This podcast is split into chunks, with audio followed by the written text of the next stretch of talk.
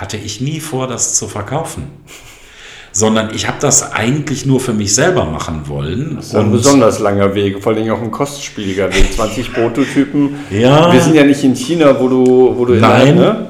Manch, manchmal bin ich ein bisschen bescheuert oder meistens eigentlich. Äh, nee, es ist tatsächlich so, ich hatte nicht vor, das Ding zu verkaufen. Ich habe äh, das dann halt ein paar Freunden gezeigt und ähm, die waren überraschenderweise sehr begeistert davon. Äh, damit hatte ich dann so in der Form nicht gerechnet. Mhm. Meistens ähm, kümmere ich mich um Sachen, die mir richtig auf den Sack gehen.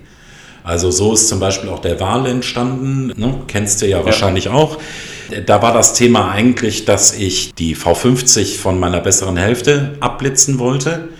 Und du siehst das jetzt, die anderen sehen das nicht. Mhm. Ich habe ganz filigrane Hände mhm. und ähm, mit so filigranen Händen ist das natürlich auch total easy, bei einer Small Frame auf dem Motorgehäuse mal eben einen Strich zu setzen, wo der OT sitzt und wo man abblitzen will.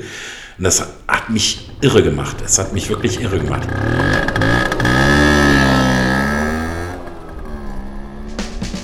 Herzlich willkommen zu den Blechgedanken. Diesmal schon zur Episode Nummer 6.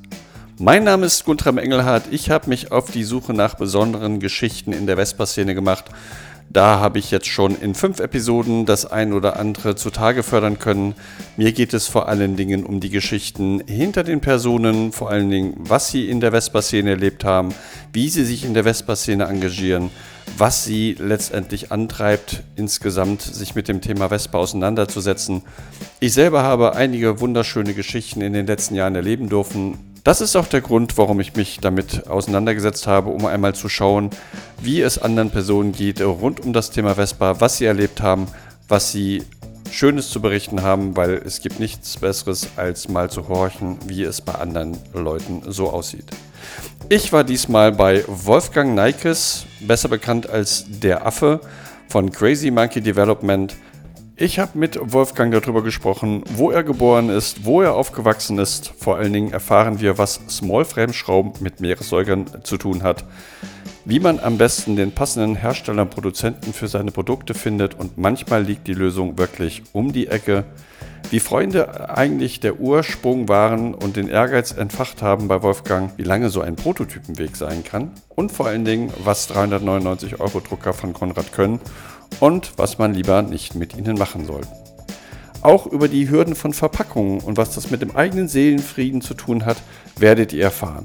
Warum man in der Nische keinen Stundensatz für sich selber ausrechnen sollte und was es für Vorteile hat, wenn man sich Tiernamen gibt. Letztendlich bin ich froh, mit Wolfgang endlich mal persönlich ein paar Worte wechseln zu können. Wir hatten vorher zwei, dreimal telefoniert und uns über den Messenger intensiv in den letzten Jahren ausgetauscht. Wir hatten auch dort relativ schnell gemerkt, dass wir in vielerlei Hinsicht auf der gleichen Wellenlänge liegen. Nicht nur, weil wir beide aus der Kreativbranche Unwort laut Wolfgang kommen, sondern weil wir viele andere Sachen sehr ähnlich sehen und denken und vor allen Dingen auch schreiben. Ich wünsche euch total viel Spaß mit einer Stunde mit Wolfgang vom verrückten Affen und lasst euch also ein bisschen beißen. Schaut euch im Nachgang ruhig mal die Produkte von Wolfgang an. Er hat viele Lösungen entwickelt, die uns Schraubern das Leben erleichtern. Und ich bin froh, dass es Leute wie Wolfgang gibt, die sich so intensiv in der Szene engagieren und sich um Probleme kümmern, die uns das ganze Vespa-Leben durchaus manchmal erschweren. Viel Spaß beim Zuhören!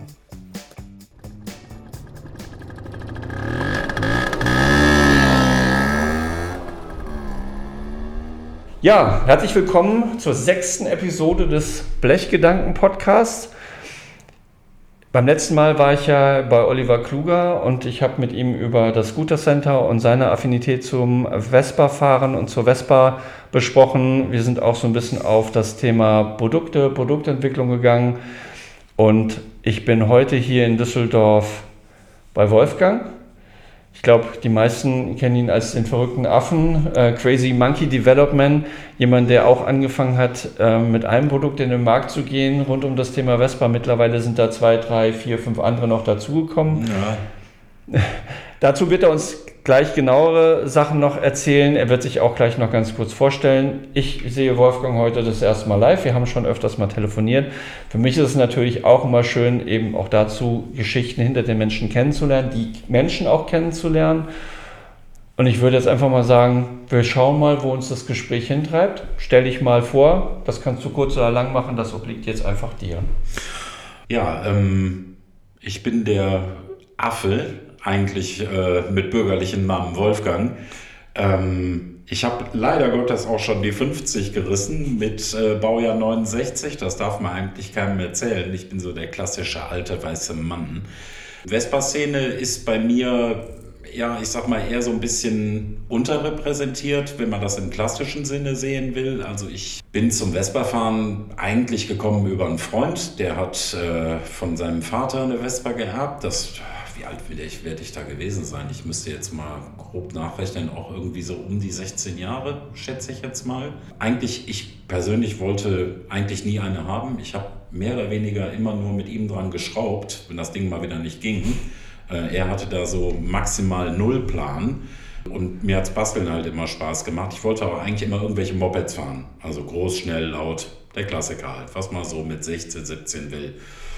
Und ähm, dann bin ich aber doch irgendwie dran hängen geblieben, habe dann sehr, sehr lange eigentlich eine Pause drin gehabt, wo ich überhaupt nichts mit Vespa zu tun hatte und bin dann vor vielen, vielen Jahren wieder zu dem Thema gekommen ähm, habe mittlerweile auch wieder diverse eigene Roller.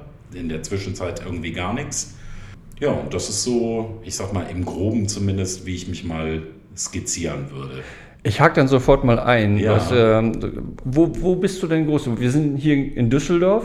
Ja. Ähm, relativ zentral. Bist du auch in Düsseldorf geboren, groß geworden. Nein. Wir hatten nämlich dieses, dieses Thema, ich kenne das auch, ich bin irgendwie mit zwölf aufs Land gezogen worden und äh, da war es ein, wichtiger, ein wichtiges Fortbewegungsmittel, entweder frisierte Mofas ja. oder 80er. Ähm, bei Olli ist das ähnlich so, das ist ein Stück Freiheit gewesen. Wo bist du groß geworden? Wie, wie war da die Zusammensetzung? Waren da auch andere Vespa-Fahrer oder war das nur die Vespa von deinem Freund oder wie sah das da aus? Nee, nee, also äh, ich bin nicht in Düsseldorf geboren und groß geworden. Ich bin eigentlich äh, gebürtiger Hamburger, bin da aber von meinen Eltern als äh, drei Käse hoch weggezerrt worden, wieder zurück ins Rheinland, weil mein Vater auch nur von der Bundeswehr äh, in Hamburg stationiert war. Und dann war eigentlich, also groß geworden bin ich in Kleinenburg, das ist halt so ein Kaff hier in der Nähe, also wirklich ein richtiges Kaff. Und dann sind meine Eltern irgendwann in etwas größeres Kaff gezogen, das heißt Karst. Ähm, und da habe ich auch einen Großteil meiner Jugend verbracht und bin dann halt irgendwann über Umwege nach Düsseldorf gekommen. Aber so mein Dreh- und Angelpunkt äh, für meine kleine Welt war eigentlich Karst. Und zu Karst muss man eigentlich wissen, das ist so, äh, ja, ich sag mal, der Speckgürtel am Rande von Düsseldorf. Also da wohnen die Leute, die sich halt als was Besseres empfinden. Und ähm, da war auch immer die Szene war auch immer sehr klar aufgeteilt. Also es gab da durchaus Rollerfahrer und auch so ein bisschen Lambretta, aber eher untergeordnet. Und dann wohnten halt die Schönen und Reichen. Das heißt, wenn du irgendwie mitspielen wolltest oder so, dann musstest du schon irgendeinen fahrbaren Untersatz haben. Ähm, aber ich habe mich ehrlich gesagt nie wirklich so da drin zu Hause gefühlt. Also weder in, in irgendwelchen Popper oder äh, keine Ahnung was Szenen oder sonst irgendwas. Ich bin da immer so am Rand ein bisschen mitgelaufen, weil ich mich da drin nie wohl gefühlt habe. Und ähm, das war eigentlich so, ja, wo ich groß geworden bin. Bei 80er ist dann, wenn du sagst reich, dann, dann ist das auch eher die Popper-Fraktion, die damals auf dem Roller unterwegs gewesen ist. Ja, ja, klar, ist. definitiv. Ja. Aber das waren sozusagen dann auch eher die Leute, die nicht zu den Runs gefahren sind, würde ich mal behaupten. Wir hatten, wir hatten nein. Im letzten, Im letzten ging das nämlich so, dass man, dass man durchaus als Popper zum Run gefahren ist und dann plötzlich gemerkt hat, okay, das ist irgendwie, irgendwie viel cooler und man ändert dann so ein bisschen seine Jugendkultur. Also wir sind ja, du bist 69, ich bin 68, wir sind durch viele Jugendkulturen, glaube ich, äh, durchlaufen in jeglicher Form. Ja, das, das, möchte ich gerne so sagen. Ich habe da auch so diverse Experimente hinter mir genau. und äh, auch so dieses Thema irgendwelche Runs oder so. Ähm, ja, klar, das ist immer Thema gewesen, das hat man auch besucht, aber ähm, ich, ich bin von meiner Persönlichkeit her nicht so, dass ich äh, solchen Sachen immer so großartig hinterherrenne oder auch ähm, eigentlich nie hinterhergerannt bin. Mhm. Das ist, das hat mir irgendwie nie so gegeben. Also ich habe mir die Sachen angeguckt, ich war auch ein paar Mal bei solchen Sachen, aber ich habe das nie als meine Szene empfunden ja. oder nie als erstrebenswert empfunden, da auch wirklich so tief einzusteigen. Ich hatte so meine Leutchen, die ich kannte Und das war's dann. Das ist gut gewesen für mich und das hat dann gereicht. Also man brauchte keine Kutte mit überladenen Patches oder Nein, Handtüchern. definitiv Okay, nicht. alles klar. Das, äh, jede, jede Szene hat seine Variante und alles hat, äh, jeder darf das ja glücklicherweise auch so machen, wie das ist, aber das war nicht deins. Wann hast du denn deine erste Vespa dann sozusagen dein eigen nennen können?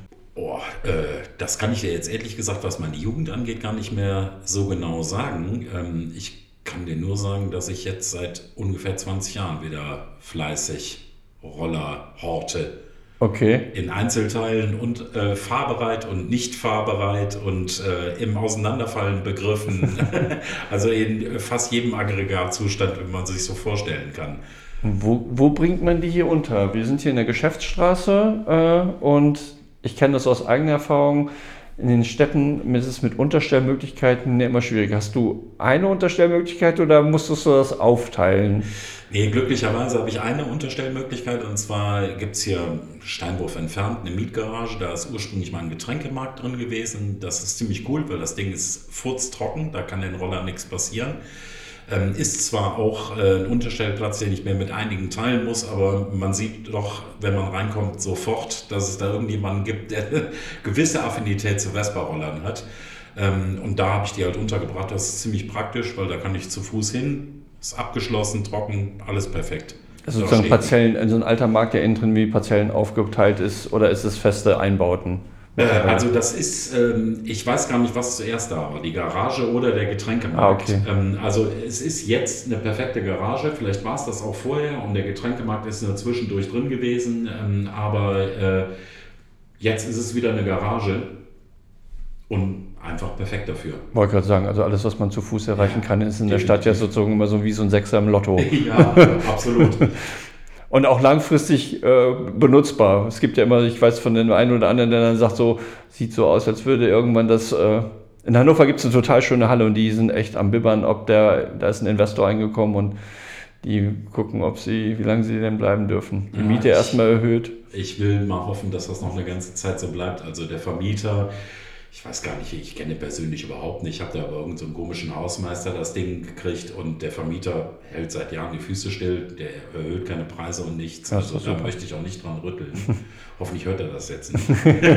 Ich glaube, ich, ich vermute eher nicht. Ja, weiß man's. Ich habe ja vorhin gesagt, der, der, der verrückte Affe und man, man kennt dich, man kennt dich aufgrund von Crazy Monkey Development. Entwickelst du in der Garage auch oder wo, wo, wo setzt du deine Ideen um? Oder was war, oder fangen wir nochmal ganz von vorne an. Was war der Start dafür, dass du angefangen hast, für die Vespa-Szene Produkte zu entwickeln? Was war die Intention? Also die Intention ist ursprünglich mal gewesen, äh, einen Spiegelhalter, einen vernünftigen zu haben. Also einen, der mir sowohl die Möglichkeit gibt, im Rückspiegel auch was zu sehen, wenn ich da nicht gerade so einen zwei Meter langen Tennisschläger am Roller hängen habe. äh, und ähm, der mir auch nebenbei, ich sag mal, gefällt. Das ist immer so ein bisschen schwierig. Ich bin da sehr filmschig, was so Sachen angeht. Also ich habe dann sehr konkrete Vorstellungen und ähm, dazu gekommen, das zu produzieren oder mich überhaupt mit diesem Thema auseinanderzusetzen, ähm, hat eigentlich einen ganz anderen Ursprung. Und zwar haben mich zwei Bekannte provoziert. Die haben nämlich behauptet, ich kann das nicht und ich kriege das nicht hin und ich soll da einfach mal die Finger davon weglassen. Da habe ich gedacht, ja, Freunde, der Nacht Euch zeige ich's. Da wollen wir jetzt mal sehen, wer den längeren Atem hat. Und dann ist es tatsächlich so gewesen, dass dieser Spiegelhalter, äh, ich glaube, gefühlt fast zwei Jahre gebraucht hat, bis er in der ersten Version dann tatsächlich da war. Weil ähm, ich musste meiner Schande gestehen, ich habe mich tatsächlich schwer verschätzt, was dieses Thema angeht. Also sowohl Produktionsmöglichkeiten als auch Kosten. Und ähm, das ist so brutal aus dem Ruder gelaufen, dass äh, das Ding mehrfach in der Ecke gelandet ist und ich gedacht habe, nee, nee, lass mal. Und ich es dann doch wieder angefasst habe und äh, ja, irgendwann hat es funktioniert. Aber zwischendurch kam dann tatsächlich der Vergaserdeckel, also der Snakehead, den ja wahrscheinlich ein paar kennen werden. Ähm, der kam dann als Produkt dazwischen, weil das war dann eine ähnliche Nummer, wo dann wieder der Spruch kam von wegen, ach hör auf, du hast ja keine Ahnung und das funktioniert im Leben nicht und das braucht auch keine Sau. Äh, war aber tatsächlich ganz anders dann am Ende. Okay, ich, ich habe zwei Fragen, die mir sofort dazu einfallen. Sozusagen, was war der, der, der Ursprung, warum der Snake entwickelt worden ist? Also was war Ja. das, das Problem, was es zu beheben gab? Meistens ist es ja so, äh, Kreativität ist meistens dafür eingesetzt, dass man eben ein Problem erkennt und dann versucht, das Problem zu lösen. Bei dem Spiegelhalter war es jetzt eher eine optische Variante oder eine ästhetische Variante. Vielleicht nochmal sagst du, du hast zwar am Anfang ein paar Sachen zu dir gesagt, aber du bist Gestalter, so würde ich jetzt mal. Du, du gestaltest ja auch. Oder bist du so dann, ja, dann, ich bin von Haus aus bin ich, würde ich jetzt mal sagen, komme ich eher so aus dem Bereich, was man so klassisch die Kreativbranche nennt. Ein fürchterliches Wort und auch eigentlich ein ganz schrecklicher Beruf, aber macht Spaß. So, ähm, dir brauche ich das nicht zu erzählen. Du kennst das ganze Theater ja. drumherum äh, aus leidvoller eigener Erfahrung. Ähm, das prägt einen irgendwo und ähm, man hat äh, dann ab einem gewissen Punkt immer so dieses Bedürfnis, ähm, Sachen nicht nur praktisch zu machen, sondern auch schön zu machen, wenn es irgendwie geht. Schön ist zwar immer sehr relativ, ähm, der eine findet es gut, der andere nicht, aber das lassen wir jetzt mal außen vor. Die Intention, diese Dinge zu machen, speziell jetzt was den Snakehead angeht, warum habe ich den überhaupt entwickelt, ist eigentlich ein ganz einfacher. Und zwar ist mir an meinem dämlichen 35er Cayenne ständig dieses Umlenkröhrchen abgebrochen. Ich hatte also in einer Tour die Deckel kaputt. So, und das hat mich so kolossal genervt, dass ich gedacht habe, es kann eigentlich nicht angehen, dass es als Lösung nur diese Umlenkröhrchen gibt und ähm, jeder bei der PX, der dann irgendwie mal über eine Bodenwelle oder so gefahren ist, der kennt das. Irgendwann macht es knack. Ja, und dann hast du den Salat. So, und ähm, ich hatte ursprünglich ganz andere Ansätze verfolgt, hier mit einschraubbaren Lösungen, keine Ahnung was alles, auf dem Originaldeckel, alles Käse. Und ähm, dann war so die Idee, ähm, dass ich eigentlich immer tierisch Lust dazu hatte, mal was in dem ja, seinerzeit noch verhältnismäßig neuen 3D-Druckverfahren zu machen. Jetzt aber auch nicht ähm, diese klassischen heiße Würstchendrucker, die man sich hier irgendwie beim Konrad für 300 Euro kaufen kann. Da war mir relativ schnell klar, das kann nichts geben, das hält im Leben nicht. Ja. Ähm, sondern wirklich professioneller. Und äh, da setzten auch die Probleme an, weil A, musste ich überhaupt erstmal Lieferanten dafür finden. Das heißt, wo, ich wusste überhaupt nicht, wo kriegt man sowas überhaupt? Wo kann man sowas bestellen? So, und dann, wie muss man das bestellen? Das heißt, was muss ich denen liefern, damit die mir dann hinterher so einen Vergaserdeckel 3D ja. gedruckt liefern? Also sprich eine DXX-Datei, irgendwie eine 3D ja, oder, oder Step oder was auch immer, was ja. halt so angesagt ist. So, das heißt, für mich war eigentlich die Aufgabenstellung mehrteilig. Ich musste mir erstmal überlegen, was will ich überhaupt haben. Dann musste ich rausfinden, wer kann es mir überhaupt liefern. Und dann musste ich es irgendwie hinkriegen, das Ding auch so zu konstruieren, weil ich habe mich vorher damit eigentlich überhaupt nicht auseinandergesetzt. Du bist auch kein Industriemechaniker nein, oder kein nein, Formbauer oder sonst nein, irgendwas. Überhaupt nicht. Ja. Überhaupt nicht. Jetzt werden bestimmt wieder ganz viele aufschreien und denken, um Gottes Willen, was für ein Heini baut da die Teile. Ähm, aber ich halte mir da selber zugute, dass ich eigentlich, wenn ich mich an so einem Thema festgefressen habe, ich mich eigentlich immer sehr, sehr tief in so eine Materie reinarbeite. Das heißt, ich habe angefangen, mich mit der Software auseinanderzusetzen, mit den Anforderungen, was ist notwendig, um über so etwas überhaupt herstellen zu können oder herstellen zu lassen.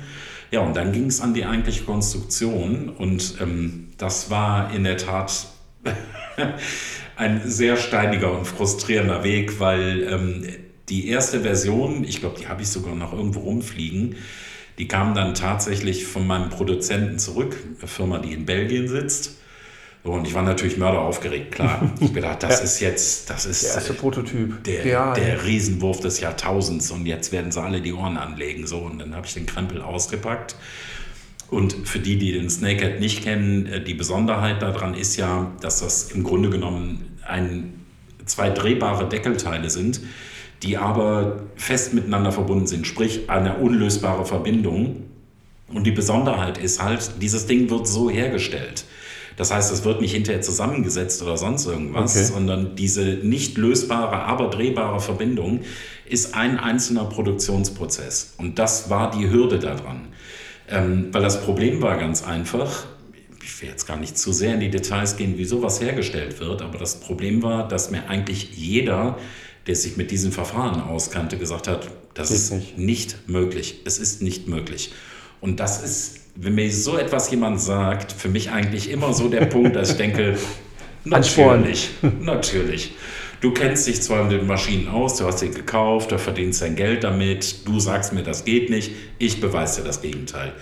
Und es hat auch funktioniert. Aber der erste Deckel, der erste Prototypen, den ich bekommen habe, da war es tatsächlich so, dass man diese beiden gegeneinander beweglichen Teile in der Tat nicht bewegen konnte.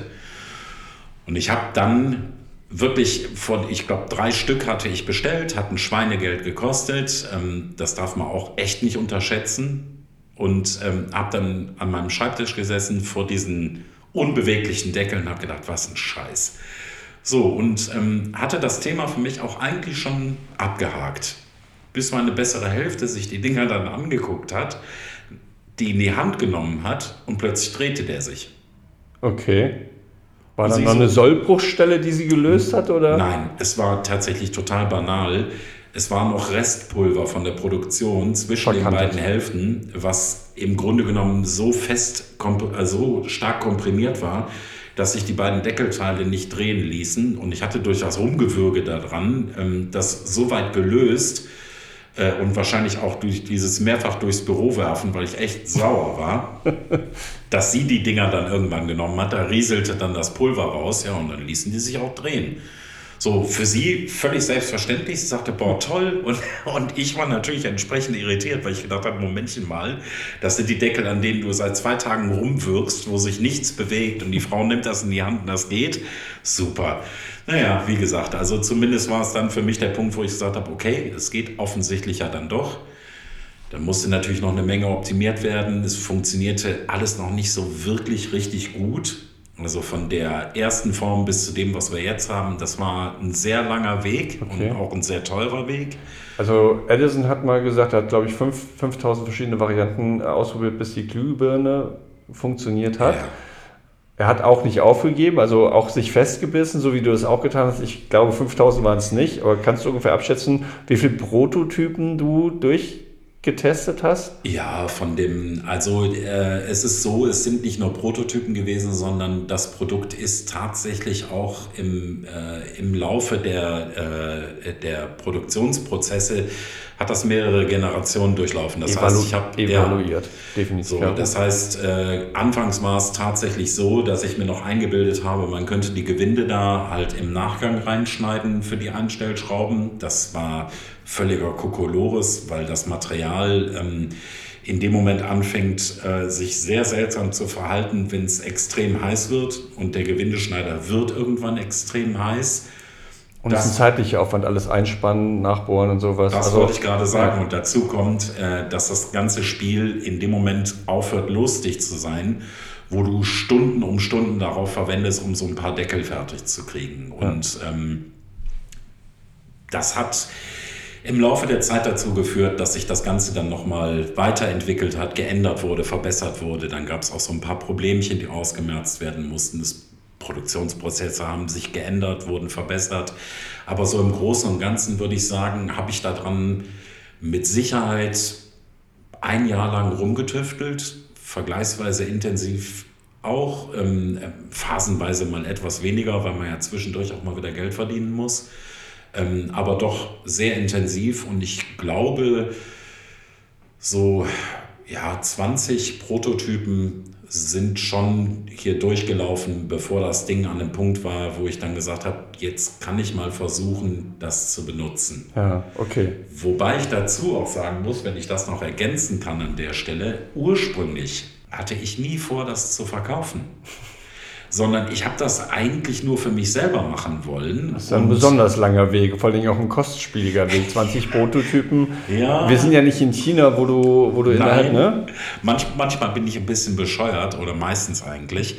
Äh, nee, es ist tatsächlich so, ich hatte nicht vor, das Ding zu verkaufen. Ich habe äh, das dann halt ein paar Freunden gezeigt und ähm, die waren überraschenderweise sehr begeistert davon. Äh, damit hatte ich dann so in der Form nicht gerechnet. Mhm. Und ähm, dann habe ich das spaßeshalber, ähm, ich glaube seinerzeit sogar im GSF, glaube ich mal irgendwie gepostet oder so. Ähm, und dann war die Resonanz so groß, dass ich dann tatsächlich überlegt habe und gedacht habe, ja, dann verkaufst es halt, wenn es jemand haben will, lässt du mal ein paar machen und dann können die Leute sich ja melden. Und das hat mich dermaßen überrannt. Ähm, die Menge der Anfragen, ich war, da habe ich überhaupt nicht mit gerechnet. dass ich dann irgendwann beschlossen habe zu sagen, okay, äh, dann produzierst du halt ein paar mehr. Ähm, und nach drei Monaten oder ich glaube nach vier Monaten ungefähr habe ich dann gedacht, äh, das nimmt jetzt Dimensionen an, ähm, dann machst du besser mal ein Gewerbe draus und machst das ordentlich. Äh, ja, und so nahm das Ganze seinen Lauf. Man muss dazu wissen, du machst das alles auch selber. Ne? Also, Ja, soweit ich weiß, du tütest das ein, du verschickst die Sachen. Ist das immer noch der gleiche Dienstleister, der die Prototypen gemacht hat, der dich Ja. beliefert? Ja, ich hatte zwischendurch mal wechseln wollen, äh, weil ich gedacht habe, bleibst du halt schön in Deutschland, alles, alles schön super made in Germany und war dann tatsächlich bei einem Unternehmen hier im Ruhrpott und ähm, ich glaube, die hatten nicht so richtig Bock auf mich. Äh, Okay. Warum auch immer, ich weiß es nicht. Was für Seriengrößen lässt du produzieren?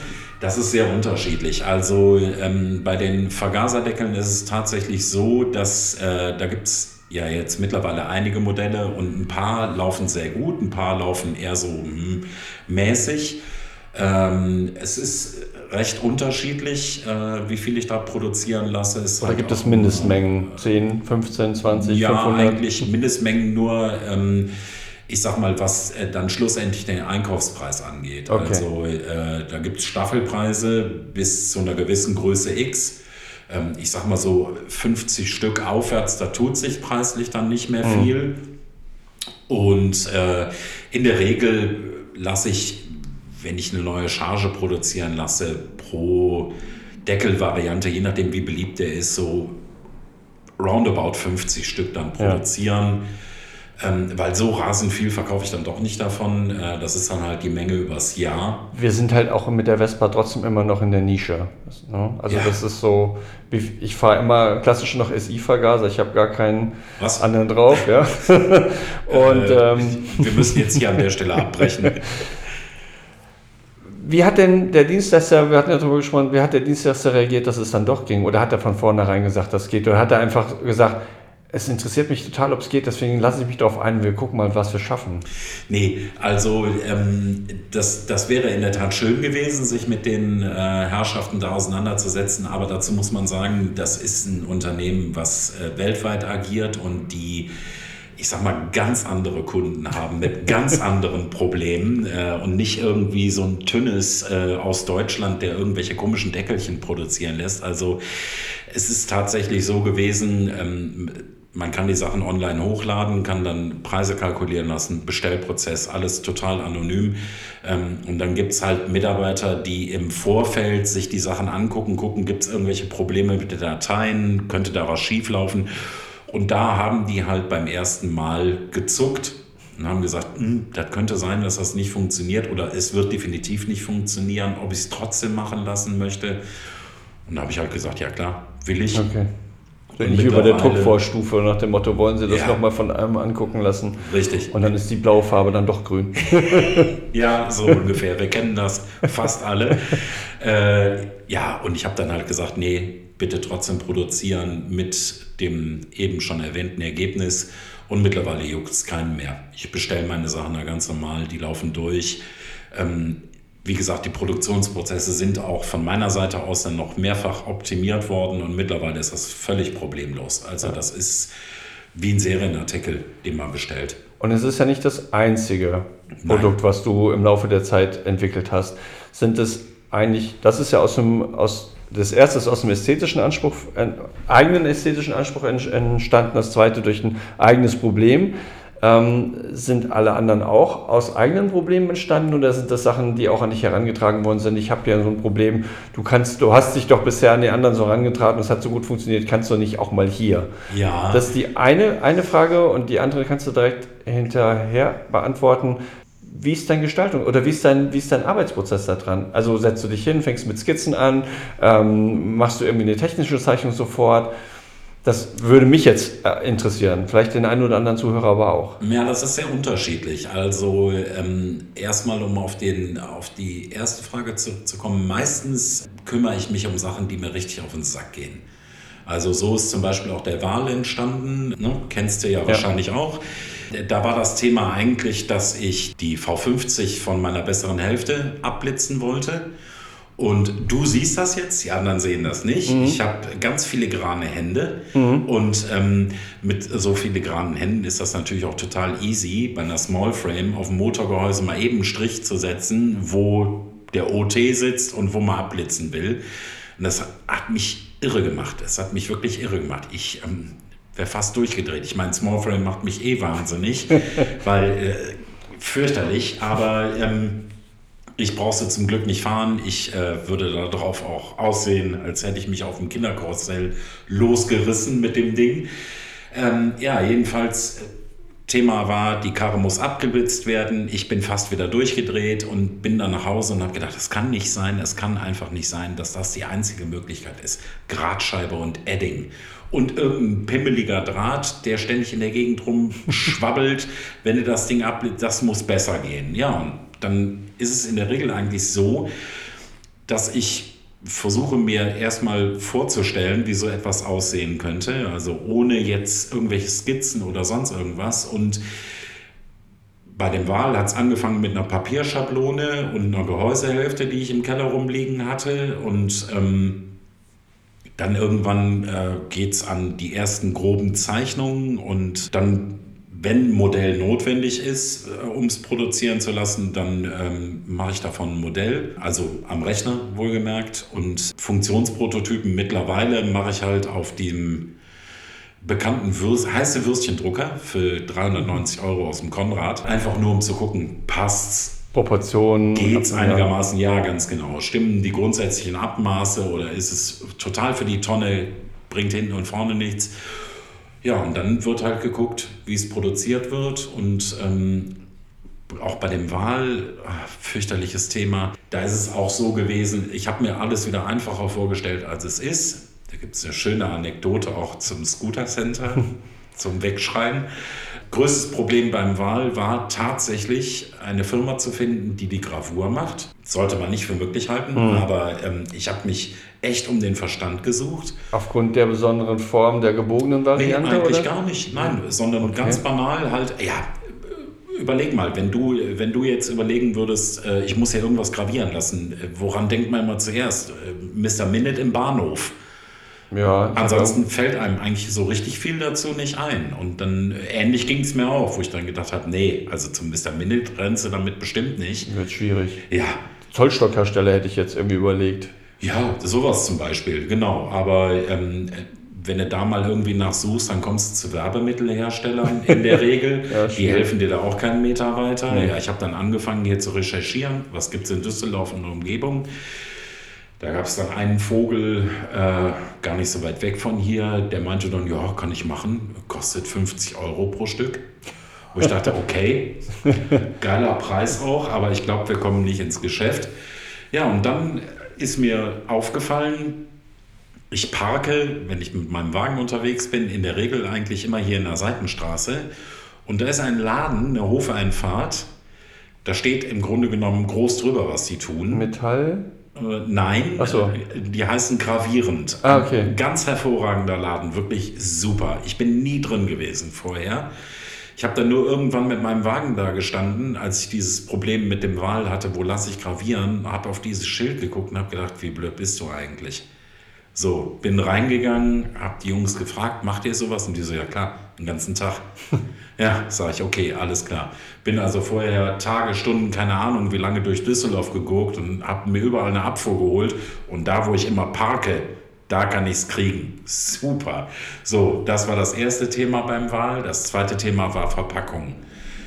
Ich wollte halt unbedingt eine wirklich schöne Verpackung haben. Das war mir wichtig.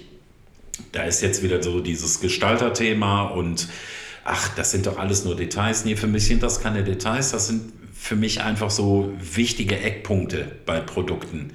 Und das, das ist letztendlich das sogenannte i-Tüpfelchen obendrauf, die das, was es von anderen Sachen unterscheidet. Ich meine, Apple ist genau dieses Thema immer so angegangen. Ja, äh, ich, ja ich, ich würde jetzt, weiß Gott, nicht so weit gehen, mich damit irgendwie messen zu wollen, aber ähm, du hast schon völlig recht. Der das ist so, ist ja, ja, äh, ja, also ähm, zumindest versuche ich einen gewissen Anspruch daran zu erheben. Und ähm, für mich persönlich, für meinen Seelenfrieden ist das halt immer enorm wichtig. Leute, die mich gut kennen und die viel Zeit mit mir verbringen, die wissen, wie anstrengend ich da in der Beziehung sein kann. Ich gebe mich dann einfach nicht damit zufrieden mit einer Lösung, wo ich nur denke, ja, das sind jetzt so 90 Prozent nach meinem Empfinden, aber die letzten 10 Prozent, die fehlen halt noch. So, und dann war die Recherche, diese Boxen, die ich jetzt mittlerweile ja äh, von Anfang an eigentlich äh, für dieses Produkt benutze, die zu bekommen, alleine das ist auch schon wieder ein Riesenzirkus gewesen, hat endlos viel Zeit gebunden mit Vertreterbesuchen hier vor Ort und keine Ahnung was alles.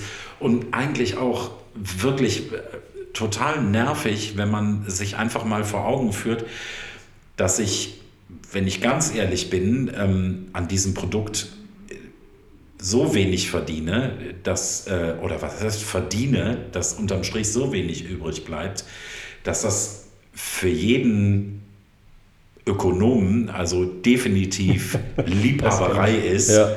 und auf gar keinen Fall mehr. Also man kann von dem ganzen Krempel nicht leben. Das ist schlicht unmöglich. Die Zeit, die dabei drauf geht und das, was schlussendlich dabei hängen bleibt, das geht mehr oder weniger, und es ist jetzt echt nicht gestrunzt, das geht mehr oder weniger eins zu eins wieder in neue Bestellungen und in neue Prototypen. So wirklich richtig Kohle rausziehen ist dabei nicht. Würde ich jetzt mal die Frage stellen, hast du mal den Stundensatz ausgerechnet? Nein. Sollte man auch, glaube ich, besser nicht Nein, tun, weil ich, das. Ich würde, ich würde mich sofort entleiden. Ja, aber ähm, das wäre wär jetzt auch so der, der, die Frage, warum, warum macht man das? Ich habe jetzt rausgehört, das ist schon mal der eigene Anspruch, also vor allem die eigenen Probleme zu lösen und zwar so, dass man damit zufrieden ist, wie sie gelöst worden sind ja. und qualitativ hochwertig. Noch nicht mal mit dem Fokus, wie sehen das andere? Auch ein guter Ansatz eigentlich ist, wenn es mir gut gefällt, ist die Wahrscheinlichkeit, wenn es gut gemacht ist, dass es auch anderen gefällt. Ähm, aber das ist, ist es der einzige Anspruch oder ist es auch nochmal. Eigentlich schon, ja. Wie ist das bei der Gestaltung? Ich meine, deine, deine Produkte haben alle Tiernamen. Ach, ja. gib, gib, mir, gib mir Tiernamen. Genau. Ja. das glaube ich, also, du bist ja auch Gestalter und das, ich, was, was, mir als erstes aufgefallen ist, ich habe den Wahl zu Hause, da kann, wusste ich nicht, wer du bist, was ist. Ich fand das auch gut. Ich habe es leider als erstes versucht, bei meiner Lust auszuprobieren mit dem E-Start, das ja, ist doof. Ja, Aber allen anderen Sachen, wo ich es bisher genutzt habe. Nein, es ist ja, ich, ich habe das auch schon mehrfach äh, bei, bei anderen äh, Rollern bei mir jetzt schon genutzt. Ich finde, da geht das total gut. Aber was mir als erstes positiv aufgefallen ist, vielleicht ist es aber auch meine Gestalt der Brille, ist diese liebevolle Variante eben mit der, mit der Verpackung, wie, wie diese Linie. Also es ist eine Linie erkennbar in den Produkten und die finde ich total toll. Super, danke. Aber es hat ja auch, was ist der Ursprung davon? Äh, es, äh, also ich, ich kann mir natürlich jetzt hier eine Mördergeschichte aus den Fingern saugen äh, und irgendwas äh, von Inspiration und bla bla bla. Also um ganz ehrlich zu sein, ähm, es ist eher zufällig entstanden. Also ähm, bei dem Wahl äh, war es tatsächlich so, das ist ja, ähm, ich glaube, das zweite Produkt dann, wenn man es mal so sehen will. Ähm, bei dem Snakehead ist es eher noch so Thema Kopfgeburt gewesen. Da habe ich also irgendwie versucht, nur irgendwas hinzukriegen, dass das Kind einen Namen hat äh, und ähm, dass das Ganze vielleicht auch irgendwie einen Bezug zum Produkt hat, weil ich das doch durchaus wichtig fand. Aber äh, dazu muss man halt auch sagen, dass ich mir zu dem Zeitpunkt ja noch gar nicht im Klaren darüber war oder auch nicht den Plan verfolgt habe. Äh, hier müssen noch 95 andere Produkte hinterherkommen und das muss eine Linie geben, mhm. äh, sondern das war für mich das eine Produkt und die, äh, der Gedanke war zu dem Zeitpunkt, dabei wird es bleiben. So, das heißt, äh, für mich bestand gar keine Notwendigkeit mehr, über eine Produktlinie ähm, oder ein Riesenkonzept Gedanken zu machen.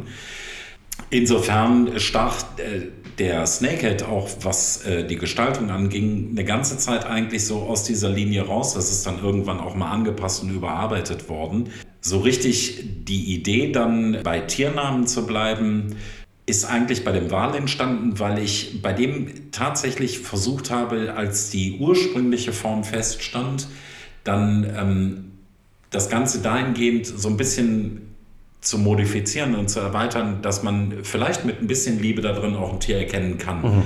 Also den Wal da drin erkennen kann, weil ähm, diese leichte Sprunghaltung, sage ich mal, die der halt äh, ja, naturgemäß hat, die habe ich dann halt ergänzt durch einen leichten Buckel, den das Tool eigentlich nicht haben müsste und so eine, ich sag mal, im Ansatz eine Schwanzflosse.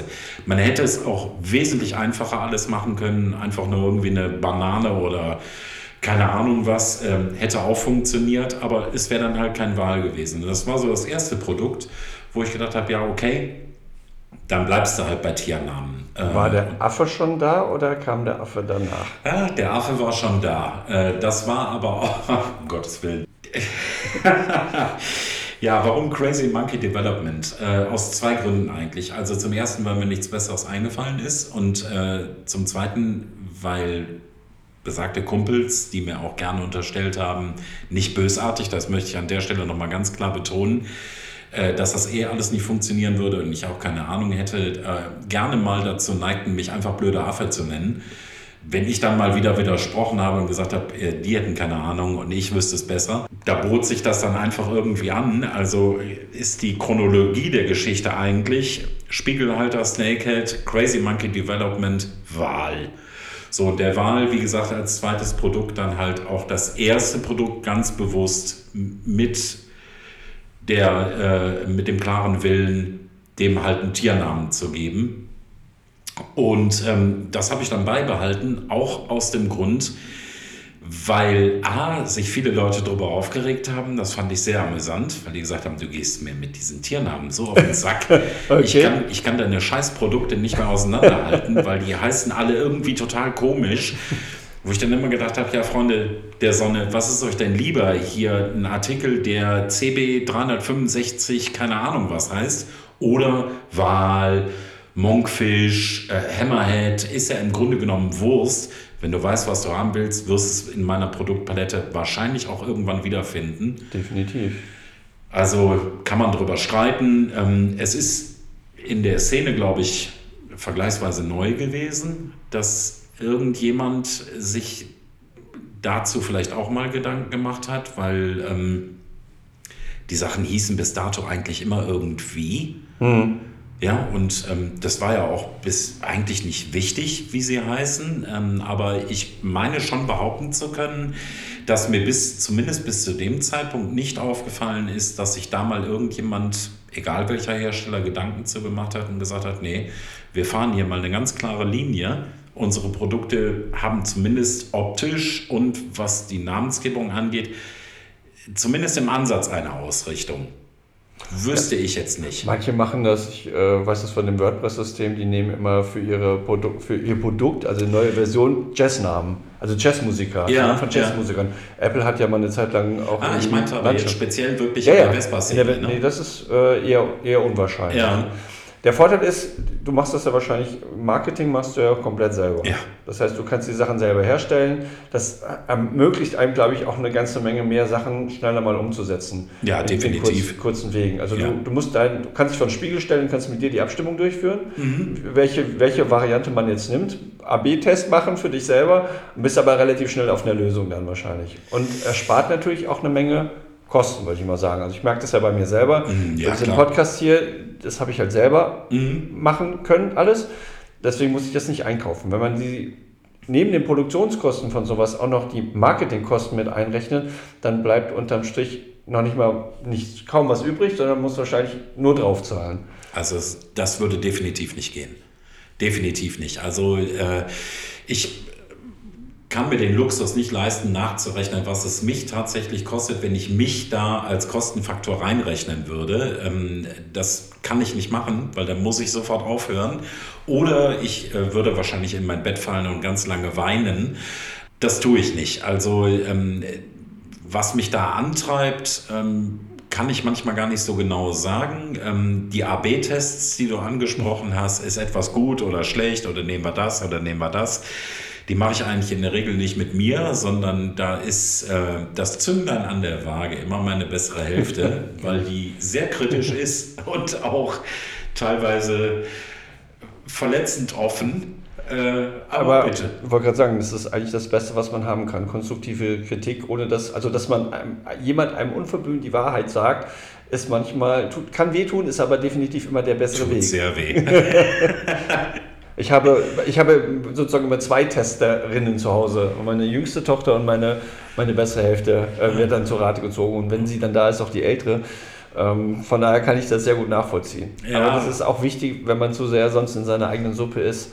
Und ich würde behaupten, dass die Feedbacks, unabhängig, dass vielleicht der ein oder andere mit dem Tiernamen nicht so rangekommen, weil er es nicht unterscheiden kann, glaube ich, das Feedback aus der Szene ist im großen Teil mit den Produkten auch relativ positiv, oder? Also würde ich jetzt ja, mal wahrnehmen. Im Überwiegenden. Das also ist ja auch ein Antrieb, dass man sagt, okay, das, was ich tue, ähm, hilft Leuten und es macht auch Spaß und die Leute geben mir ein positives Feedback. Das ist ja so ein bisschen auch der Applaus des, des Künstlers, ist ja letztendlich auch, wenn du ein positives Feedback kriegst und sagst, hey, ist eine geile Geschichte, die du da machst.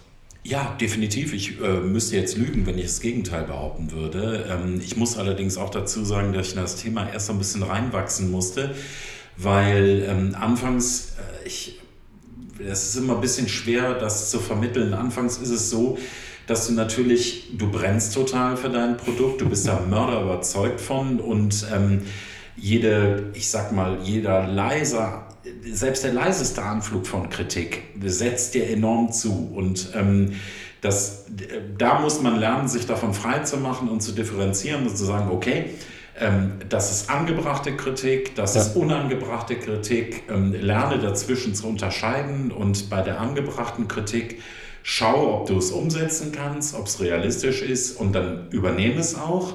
Und bei allem anderen lass es nach Möglichkeit an dir abperlen. Ja. So, und das ist schwer, das muss man lernen. Und ich glaube, ich weiß nicht, wie das ist, äh, die Tester, die du, du testest ja selber wahrscheinlich deine ja, Sachen auch. auch. aber du wirst ja auch wahrscheinlich einen oder den anderen haben, der das mal vertestet. Da ist es halt wichtig, dass man wie so eine Art Netzwerk gute Tester hat, die auch wirklich in der Lage sind, konstruktive Kritik zu üben. Das ist ja auch so eine Geschichte. Nicht jeder ist in der Lage, konstruktive Kritik zu üben, sondern es ist mehr so Bauchgefühlskritik. Die ist manchmal ganz gut, aber die ist halt nicht wirklich zielführend in vielen Fällen, um ein Produkt weiterzubringen. Ja, definitiv. Das ist äh, auch ein großes Thema. Das ist auch ein schwieriges Thema. Das äh, muss man auch dazu sagen, weil ähm, man natürlich auf der einen Seite immer sehr dankbar darum ist, wenn sich Leute dafür hergeben, solche Sachen auszuprobieren. Aber wie du schon so richtig sagst, du brauchst ein belastbares Feedback. Du musst also äh, teilweise den Leuten Dinge abverlangen, äh, über die sie im Vorfeld vielleicht gar nicht so im Klaren sind, ja, ähm, weil äh, diese Aussage, ja klar, ich teste, ist erstmal schnell getroffen, aber dann plötzlich stellst du Fragen, äh, wo du ganz genau merkst, da wird es auf der Gegenseite plötzlich ganz still. Mhm. Äh, und dann kommst du eigentlich ganz schnell zu dem Schluss, dass du denkst, ach, okay, da hast du denjenigen jetzt vielleicht doch ein bisschen überfordert. Ähm, da muss man dann halt gucken, wie man damit umgeht und wie man dann schlussendlich doch zu Potte kommt. Aber in der Regel habe ich halt immer das Feedback, was ich brauche. So und ähm, dann gibt es in meinem Umfeld halt so zwei, drei Leute, die sehr, sehr kritisch sind und auch immer sehr viele Bedenken haben, teilweise zu viele Bedenken. Das, das ist, auch, kann auch schwierig werden. Ja, das ist äh, in der Tat sehr schwierig, aber ähm, das hilft auch oft, weil äh, das stößt dann unter Umständen auch nochmal so einen Denkprozess an, wo man sich dann vielleicht, obwohl man gerade mit sich im Reinen war, dann zwei oder drei Tage später, wenn man es hat sinken lassen, dann doch nochmal hinterfragt und sagt, vielleicht ist ja doch was dran, guck nochmal nach. So, manchmal fällt einem dann tatsächlich noch was auf, mhm. was einem einen Haufen Ärger oder einen Haufen Geld hätte ersparen können. Ähm, und manchmal stellt man fest, nee, ist alles gut so. Die Kritik ist zumindest in meinen Augen dann unbegründet, bleibt so, wird jetzt ja. so gemacht, Punkt. Ja. Gut, das ist ja auch der Vorteil, dass man zum Schluss nochmal sagen kann, man muss nicht alles umsetzen, was Kundenwünsche sind. Das sehe ich bei uns auch. Wir kriegen Zum öfter, Glück nicht. Viele Anfragen könnte man nicht so, könnte man nicht so. Ja, manchmal hat man sich ja die Gedanken im Vorfeld schon gemacht und hat gesagt, okay, die Prio habe ich nicht gerade oder aus den, den und den Gründen mache ich es halt nicht. Gut, dass es nochmal gefragt ist. Erst wenn von 100 Leuten 80 sagen, dass so ist, dann kann man sich wirklich Gedanken darüber machen, ob, ja. das, ob man was ändert oder nicht. Gibt es denn momentan irgendwelche Projekte, die die du jetzt schon so ein Sneak Preview machen wollen würdest? Gibt es was, wo du dran arbeitest oder möchtest du es nicht preisgeben? Oder was war das letzte, was, was dich viel Zeit und viel Nerven gekostet hat? Also das, was äh, ja immer noch in der Schwebe steht, wo jetzt vielleicht bei dem einen oder anderen auch so im Hinterkopf klingelt, ach ja, da war ja noch was, das ist äh, die teilbare Schwinge für PX. Äh, das Thema ist nicht begraben, aber ähm, da muss ich ganz klar zu sagen, es ist definitiv ein Kostenfaktor Ich, die wird auf jeden Fall kommen, das steht völlig außer Frage. Aber wer äh, die letzten, na, ich sag mal, zwei Jahre so ein bisschen ein Auge drauf hatte, der wird wissen, dass äh, alleine die Rohstoffpreise so brutal durch die Decke gegangen sind, dass es im Moment für mich noch so ein bisschen auf der Kippe steht, äh, was dieses Produkt angeht, weil ich natürlich auf der einen Seite nicht möchte, dass es exorbitant teuer wird hinterher mhm. im Verkauf, weil das ist oft das Todesurteil ja. für so ein Ding. Ja. Das wird eh nicht ganz billig werden. Billig, ja, ohnehin nicht, aber äh, vielleicht bei dem einen oder anderen, dass er denkt, oh, uff, kostet schon ein bisschen was. Aber jetzt im Moment weiß ich noch nicht, wie ich es umsetzen soll, weil es würde tatsächlich aktuell wahrscheinlich darauf hinauslaufen, dass ich es eins zu eins für das, was ich einkaufe, in den Markt geben muss. Und das kann ich nicht. Nee. Das, das geht einfach also nicht. Also Investitionsentwicklungskosten müssen sich in irgendeiner Form Die ja auch will ich im Prinzip noch nicht mal haben. Okay. Aber äh, es ist ganz einfach so, ich muss Steuern zahlen, ja. ich, muss, äh, ich muss Verpackungen und das ganze Gedönse dafür einkaufen können. Ja, und dann der ist, grüne Punkt und ja, Abgabe, ja. Verpackungsabgabe und so weiter. Ja, und so vielen fort. Dank fürs Gespräch. Genau. ja.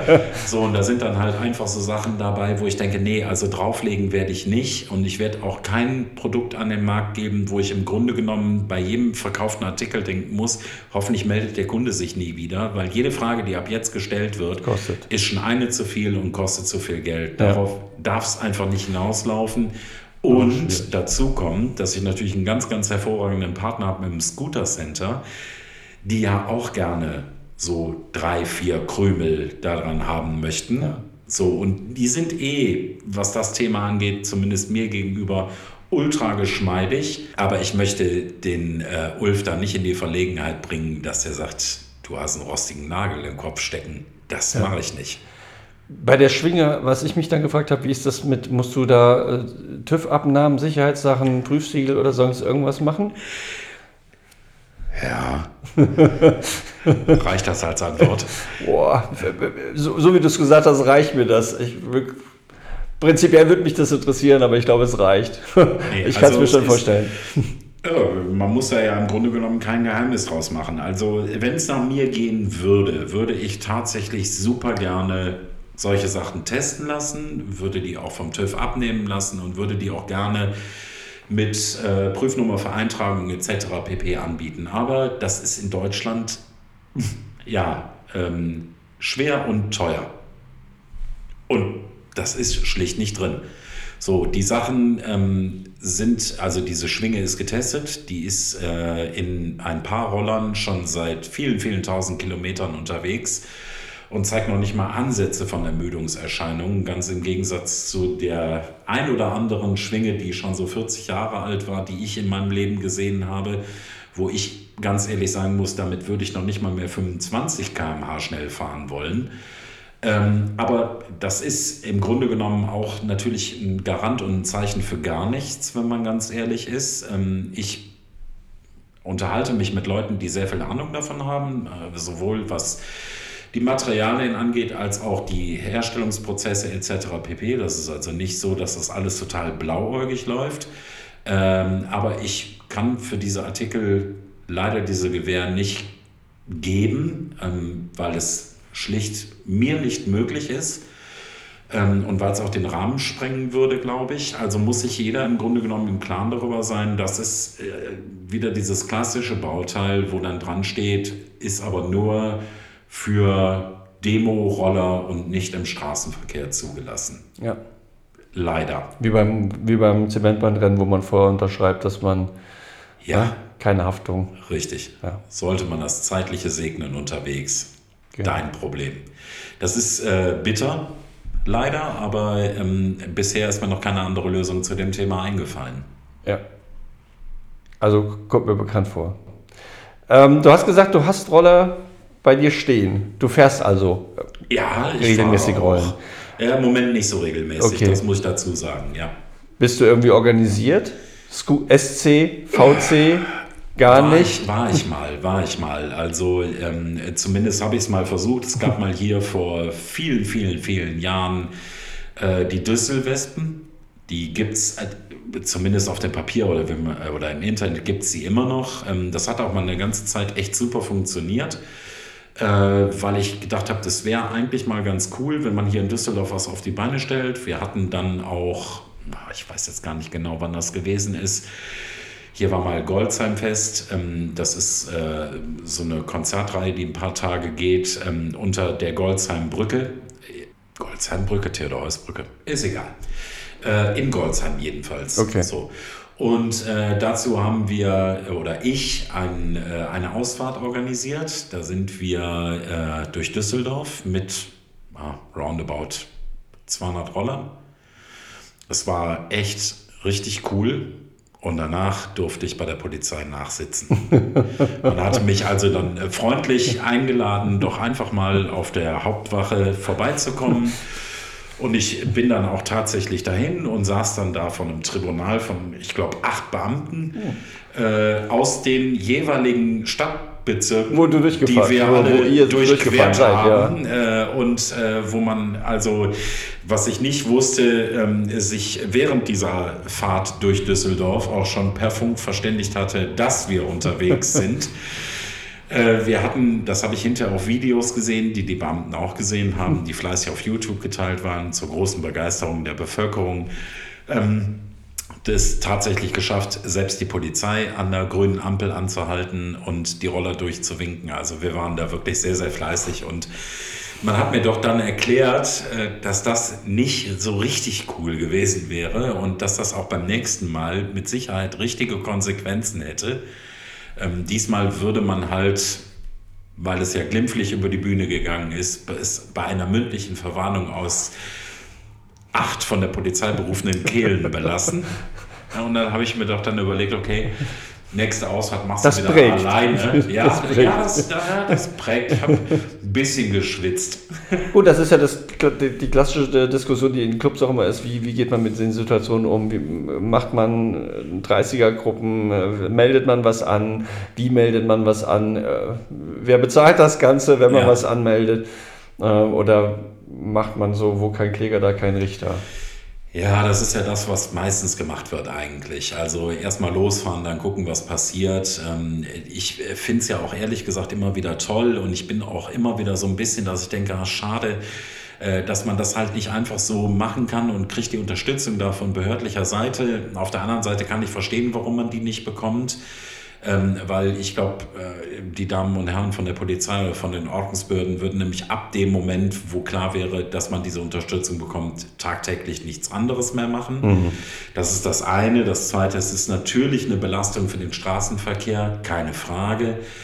Ich habe da vollstes Verständnis für. Ähm, auf der anderen Seite finde ich es aber auch irgendwo ein bisschen, äh, okay, äh, es, es wirkt immer so wahnsinnig deutsch ist es nicht. Es hat alles seine Gründe. Es ist okay, aber ich finde es bedauerlich. Ja. Und wenn ich dann teilweise gucke, wenn man dann wieder sieht, Nachbarstadt Köln, äh, da fahren dann irgendwie 350 Roller, 400 Roller in der Gegend rum und die Polizei winkt fröhlich und die haben null Probleme damit. Dann denke ich immer, ja, hm, super, warum da und warum hier nicht? Aber es ist, wie es ist. Ich kann mich auch an einen Abroller erinnern, wo man auf, auf einer Ampel den Polizeiwagen geblockt hat und die haben ganz ruhig da gesessen und haben gesagt, okay, wir haben zwar jetzt grün und da kommen ganz viele Roller, aber wir machen mal nichts. Geht ja. auch. Ja, ja wie gesagt, die, diesen Zustand hatten wir ja hier auch. Ja.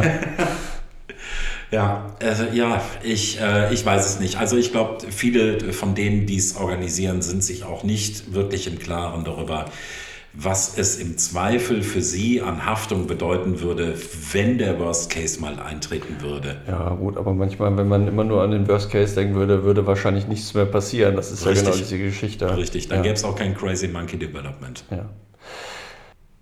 Ich habe noch zum Abschluss zwei, drei Fragen. Du, Mach mal. du, hast ja, du hast ja gesagt, du hast ein paar Roller. Gibt es noch irgendeinen Roller, den du nicht hast? Oder einen Roller, ich sehe da oben eine Whiteframe stehen als Modell. Gibt es irgendwas, wo du sagen würdest, das würde ich total gern mal fahren oder besitzen oder dran rumschrauben? Oder was für entwickeln?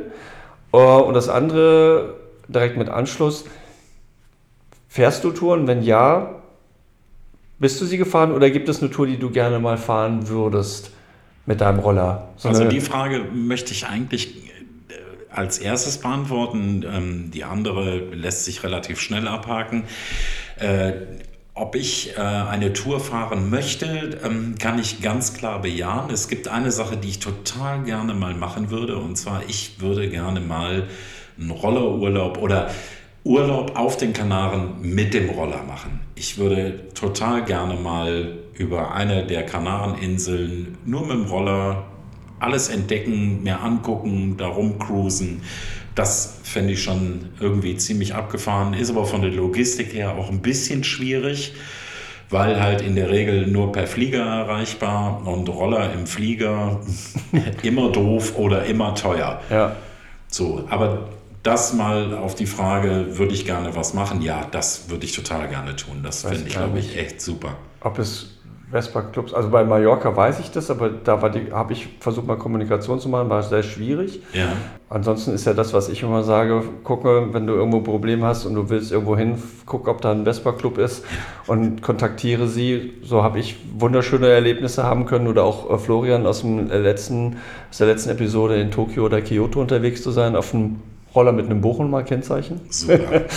ja. Ähm, ja. Die andere Frage, die du gesagt hast, die relativ schnell zu beantworten ist, ob es einen Roller gibt, den du gerne mal hättest oder vielleicht hast du ihn auch schon oder was ein Lieblingsroller ist oder Ich, nee, ich habe keine Lieblingsroller. Also, äh, nee, ich, äh, aktuell gibt es nichts, was ich unbedingt haben möchte. Ähm, ich habe meine Roller, das sind so, äh, ja, ist alles nichts Besonderes. Ähm, jetzt im klassischen Sinne, also jetzt äh, keine super Wide Frame, irgendwas XY, VNB, hast du nicht gesehen. Ähm, ich habe PX in der Garage stehen, V50 in der Garage stehen und das macht mich glücklich, weil ähm, für mich ist das, um ehrlich zu sein, nicht so der Riesenunterschied. Also ich bin da nicht so der Modellfetischist, sondern äh, da mögen mich jetzt manche versteinigen, aber es sind alles Roller und unterm Strich fahren sie alle scheiße.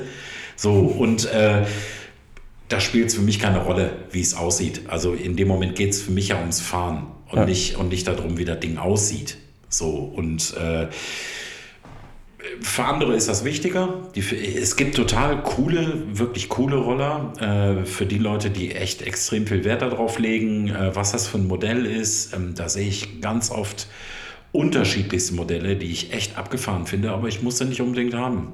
Also das ist, äh, treibt mich im Moment zumindest nicht an. Das kann sein, dass sich das irgendwann mal ändert, ähm, aus welchen Beweggründen auch immer, aber aktuell ist das für mich eigentlich nicht so das Riesending. Wolfgang, erstens, total schön, dich persönlich endlich mal kennengelernt zu haben. Gleichfalls, danke. Zweitens, super danke für deine Zeit. Drittens, es war, finde ich, ein total cooles Gespräch, weil es auch nochmal eine andere Facette reingebracht hat, nämlich bisher zu den anderen, mal auch mehr ein Blick aus die Ich mache was für die Vespa-Szene-Brille gewesen ist. Ja, okay. Und ich bin total gespannt, was die nächsten Produkte noch so bringen werden. Ich auch.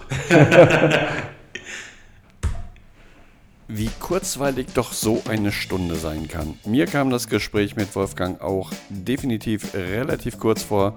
Beim Schneiden habe ich dann gemerkt, okay, es ist doch eine Stunde lang geworden. Das hat mich sehr gefreut. Ich hoffe, ihr konntet das Gespräch genauso genießen, wie ich es bei Wolfgang in seiner Wohnung hatte. Ich hoffe, ihr habt genauso wie ich einen sehr guten Einblick in die Produkte von Wolfgang und vor allen Dingen in seine Entwicklung bekommen. Ich kenne das aus eigener Erfahrung mit meinem Produkt mit Axel Cient. Es ist nicht immer ganz einfach. Wir haben immer oft Anfragen auch von Kunden, was man nicht alles noch machen könnte. Wir haben auch oft die Diskussion über Preise. Daher kann ich bestimmte Sachen von Wolfgang nachvollziehen. Ich hoffe, ihr könnt das jetzt auch und schätzt das Engagement von Wolfgang, vor allen Dingen Zeit und auch Geld, ein wenig höher ein, als ihr das vielleicht im Vorfeld getan habt. Der eine oder andere tut es eh schon, das weiß ich. Die sind von den Produkten von Wolfgang erstens überzeugt und zweitens sehr zufrieden. Das heißt, schätzt die Arbeit von Leuten, die sich sehr engagieren und ihr Herzblut für Vespa-Fahrende aufopfern, sich an Problemlösungen wagen. Ich kann nur sagen, Wolfgang, ich schätze deine Arbeit sehr hoch ein. Ich weiß, was das bedeutet. Ich finde es toll, dass du so eine Produktlinie geschaffen hast. Ich wünsche dir ganz viel Glück und ganz viel Erfolg auch bei den weiteren Projekten. Ich bin gespannt, wann die Schwinge rauskommt. Ich hoffe, dass die Aluminiumpreise irgendwann wieder sinken. Ich werde bestimmt, sobald meine Schwinge das nächste Mal den Geist aufgibt, mich darum kümmern, deine Sachen zu testen. Ich finde es einfach, wie gesagt, toll, dass sich jemand so engagiert. Für den nächsten Podcast werde ich mich in, weiter in den Süden begeben. Das wird mein erster Podcast sein über Zoom. Ich werde den Podcast mit Roberto führen, dem einen oder anderen vielleicht auf Facebook auch als Vespa Deluxe bekannt. Seid gespannt darauf. Das Ganze wird online gehen am 1. September. Übrigens, wenn ihr Fragen, Anregungen oder andere Themen rund um die Blechgedanken an mich herantragen wollt, tut das gerne. Schreibt mir einfach eine E-Mail an podcast.blechgedanken.de. Ich bin für jeden Input dankbar. Der eine oder andere hat ja schon davon Gebrauch gemacht. So kann ich den Podcast weiterentwickeln oder besondere Perlen in der Vespa-Szene finden. Man kann sich auch bei mir bewerben. Ich werde dann gucken, wie ich euch in den Redaktionsplan, meinen kleinen Redaktionsplan, einbinden kann. Bis Anfang nächsten Jahres ist das eigentlich soweit jetzt schon gefüllt. Aber zwischendurch ist immer mal wieder Platz für ein Interview, für ein Gespräch. Also genießt weiter den Sommer, fahrt vorsichtig und wir sehen uns auf der Straße, oder?